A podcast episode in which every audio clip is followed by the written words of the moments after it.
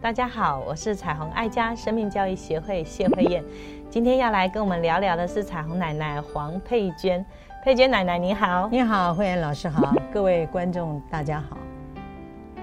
老师，最近哈，我就在校园里面看到很多孩子，嗯，哎，当然他们不懂得我们的出生是没有办法选择的，所以很多孩子就不能够接纳自己，嗯，对自己有相当程度的不满。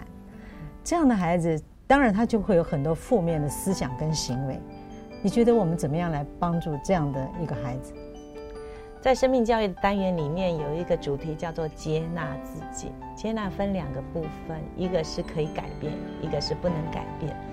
比如说，现在台湾有很多新住民的孩子，他必须接纳他的妈妈就不是我们道地的台湾人，他是台湾媳妇。那你说他有绝对的缺点，或者是？呃，不好的地方吗？我想不至于，但是你就是一个比较少数，甚至比较特别要面对的议题，就是你的妈妈可能跟外界没有办法那么畅快的沟通，那她也可能带来是一个特质或是强势啊？为什么只感觉到是弱势呢？比如说她可能就多了一个呃特别的语言，是多数同学不会的，所以接纳自己是很重要的一个生命的课题。但是我们好像都希望我们的孩子比别人强，可是难免在我们成长过程中，从先天而来的，包含我们的家庭背景，或是我们的排行，或是我们的性别，我们都需要先去接纳他。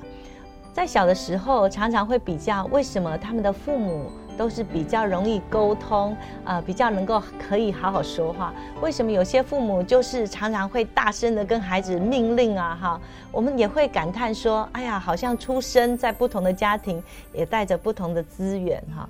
那孩子就必须透过学习跟努力，可以改变自己的命运。所以，当孩子带着这个困难来到彩虹奶奶面前的时候，我们需要帮助他去理解他的生命，有些东西是必须。透过接纳去承认这是一个事实，可是还有很漫长的岁月，他可以透过学习跟改变，可以突破困境，可以改变命运，创造自己很多的可能性啊！是，所以在教导孩子怎么样来接纳自己的前提之前啊，就是说他要懂得不要比较。嗯，好像有的孩子就会跑过来说：“奶奶，你看我皮肤好黑啊。”我就说黑很美啊，黑也是一种美啊，是健美啊，啊，那有的小孩就说奶奶，你看我都长不高，那就努力吃饭啊。那显然你你这个运动不够啊，你是每天吃饭吃的很少啊。反正就是我的意思就是，不管孩子丢一个什么议题给我，我们的回答一定是正面的，一定是肯定的，一定是鼓励他，没有问题。太棒了！彩虹奶奶的肯定，那笃定的态度，加上她的岁数，一定让很多的小小孩充满了希望。因为我想你已经长到这么大了，你都告诉我没问题的、确定的，我相信我的未来是有可能改变的。对。我们在孩子的成长过程中，就是要扮演一个这样支持的力量，因为孩子还有大有可为的未来，对不对？他有可能透过了很多的努力之后呢，可以重新塑造他的未来。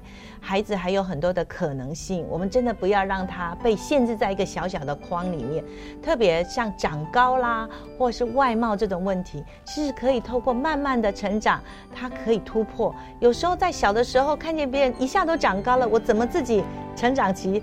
还这样哈，一下就觉得自己什么矮冬瓜啦，或是这个不像谁谁谁哈，好羡慕那些很快身子就拉高的人。其实过不了几年就换他了，不是吗？有时候孩子的视野都只能够窄化在他那个年纪，需要帮助他拉高，再更用长远的眼光看待他现在的处境。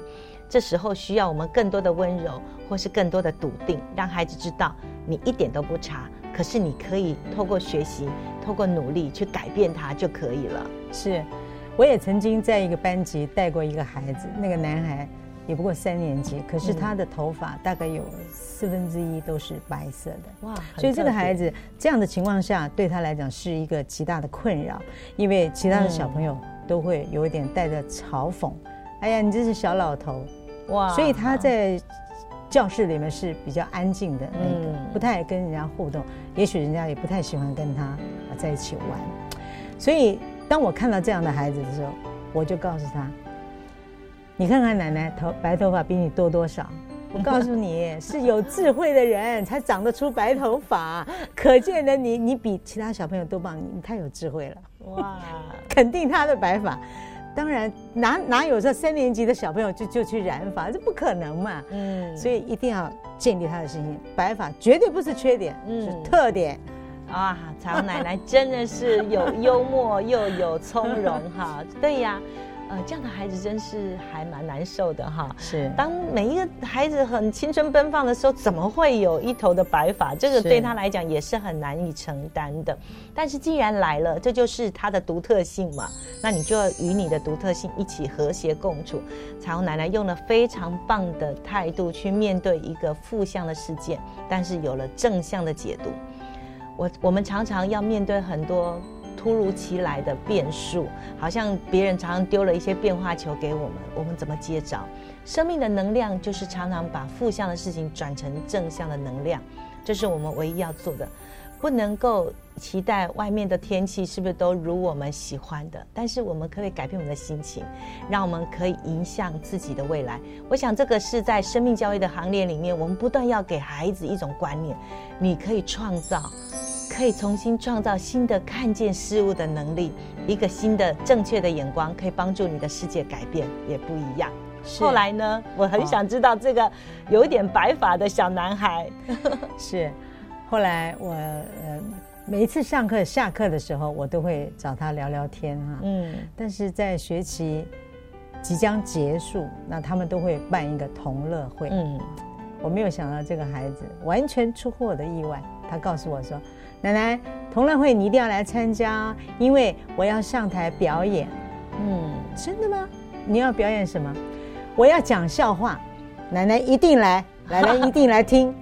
好有趣哈、他本来是一个很胆怯的，跟人比较不敢互动，因为他觉得自己跟多数的孩子不一样的。他今天竟然要上台耶，是而且是要讲笑话，是哇，多么大的突破哈！是，当然这个笑话讲的呃，这个内容跟好好不好笑，这个就不是我们的 重点，重点是我肯定这个孩子，他终于敢站在所有全班的面前表现他自己，嗯也就是说，他可能不再在意他的白发，嗯因为他有他的特点。我我们这一这一段时间所讲的课，就是告诉小朋友，每个人都有特点，不要比较。有白发有什么关系？对不对？把你的特点、优点表现出来给人家看，让人家看到的不是白发，是你别的地方、别的优点。所以这个孩子这个改变，我我非常的安慰。嗯，太棒了哈！我想改变也需要时间去印证。有时候我们的外形可能一下突如其来，让我们不能接纳。就像有些孩子天生的残缺，他没有办法像多数的孩子可以自由奔跑，或是有些天生的家庭背景带来的一些遭遇，也是孩子没有办法改变的事实。但是怎么样去接纳自己的处遇，怎么样去接纳自己现有的资源，以至于可以在创造的可能性，这是我们在教育的路上最珍贵的部分，不是吗？就是要让孩子发现他可以再改变、再创造的机会，这也是让我们的孩子发现未来在自己手上，而不是被安排。当他发现他跟多数的孩子不一样的时候，从另外一面来看，彩虹奶奶，你会不会觉得，当全班毕业的时候，可能其他人的名字他都会忘记，永远不会忘记我们班上曾经有一个有白头发的同学啊？是是是，所以有时候你看起来是短暂的缺点或是郁闷的原因，可能也是可以让你发现一个新的契机的可能哦。那让我们的孩子充满了自信跟光彩，走向人生竞技的舞台。我想难免我们会放在一个天平上被比较，但是那个比赛的标准可不是别人制定的，比赛标准也是我可以自己来制定。我的白发可能不能改变，可是我也可以透过白发能够吸引注意、吸引目光，成为舞台上非常亮眼的一个能够说笑话的好孩子。这也是带来全班一些娱乐的经验，也是很好的，不是吗？所以鼓励所有的父母真的要了解孩子。有时候我们不能够事事都如意，但是在不如意的当下，我们遇见一个负向的事情，我们可不可以带出正向的能量？这就是比带着更丰富的资源的孩子更有能量的去面对整个新的时代的挑战。这也是我们相信我们的孩子即将面对国际化高度的竞争的时候，我们的孩子有个转化的能力，相信他的未来是更宽广的。鼓励所有的父母看重孩子的生命力让每个家庭婚姻更亲爱儿童生命更精彩。